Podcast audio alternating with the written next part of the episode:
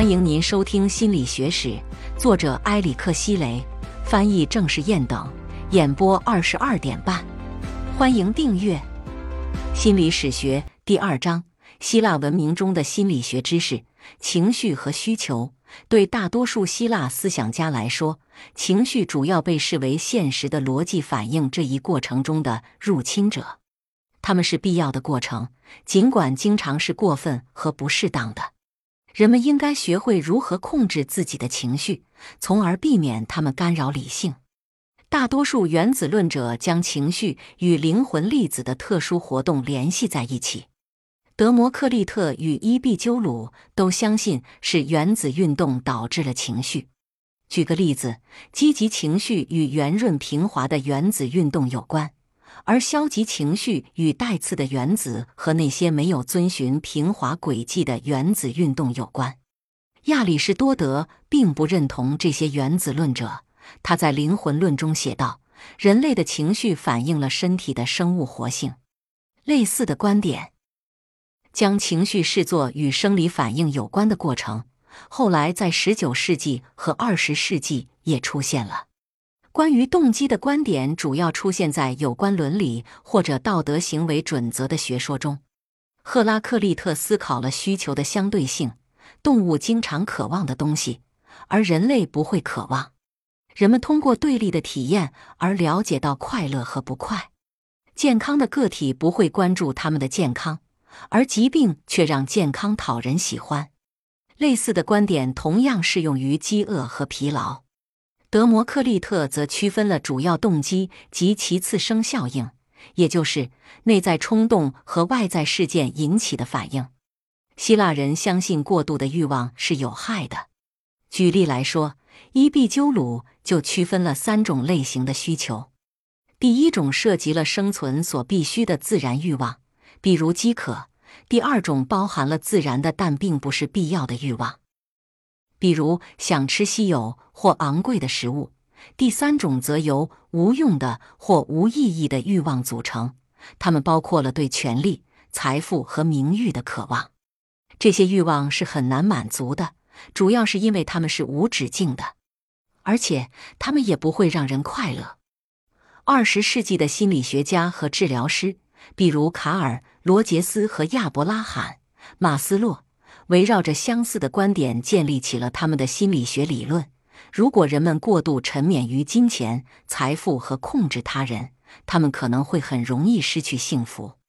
伊壁鸠鲁同样告诉人们，人生由三种不同类型的事件组成。第一种涉及不可抗力，对于有些事我们是无能为力的；第二种关乎机遇，人们在这一层面也很难有所掌控；第三种是可控事件。人们应该了解这类情况，并学会如何应对它们。自我控制是一种重要的美德。根据德谟克利特的观点，一个理性个体的标志是他能够与欲望做斗争。尽管有些错误的断言称伊壁鸠鲁鼓励人们要无忧无虑，并满足每个渴望。但他确实教导人们不要过分追求无用的需求，并且让自己摆脱不必要的恐惧，包括对神和死亡的恐惧。如果一个人可以消除对未来的恐惧，并满怀信心地面对它，那么他就会抵达欢乐和宁静，所谓的心平气和的状态。在伊壁鸠鲁看来，回避痛苦比追求快乐更为重要。同时，他更看重智力乐趣，而不是肉体享受。然而，人们如何实现节制和自我控制？在希腊人的教义中，与人类需求或情感有关的灵魂功能，要比与思维和逻辑有关的理性灵魂活动低一级。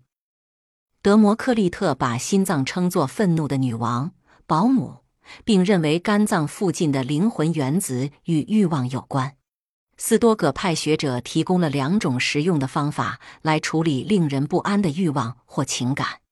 第一种是通过启动另一种情绪来压制或取代原先的情绪，比如快乐可以压制愤怒。第二种方法是更好地了解每一种情绪。情绪，特别是消极情绪，它的产生是由于人们对过去留有错误的印象，或者对未来抱有不正确的期待。如果人们了解如何正确的反映自己的过去和未来，他们就可以让自己免于不愉快的情绪。这些假设与当代认知疗法中使用的技术，了解一个人问题的本质，并发展一种更健康的生活观，有着显著的相似之处。同样。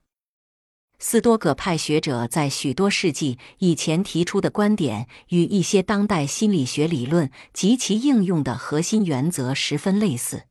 斯多葛派哲学家坚持认为，一个完美的人是智慧的人，摆脱了烦心或有害的情绪，并遵循必然性法则而生活。一个智慧的人控制着欲望，一个智慧的人也不需要去改变世界。因为这世界中的许多事超出我们的控制，但是他必须找到方法去适应它。这些建议与当代对于应对这一概念的某些理解相当接近，后者被用于若干种心理咨询与治疗的形式，特别是针对那些遭受过度焦虑和抑郁的个体。听众朋友，本集已播讲完毕，请订阅专辑。下一集精彩继续，欢迎收听。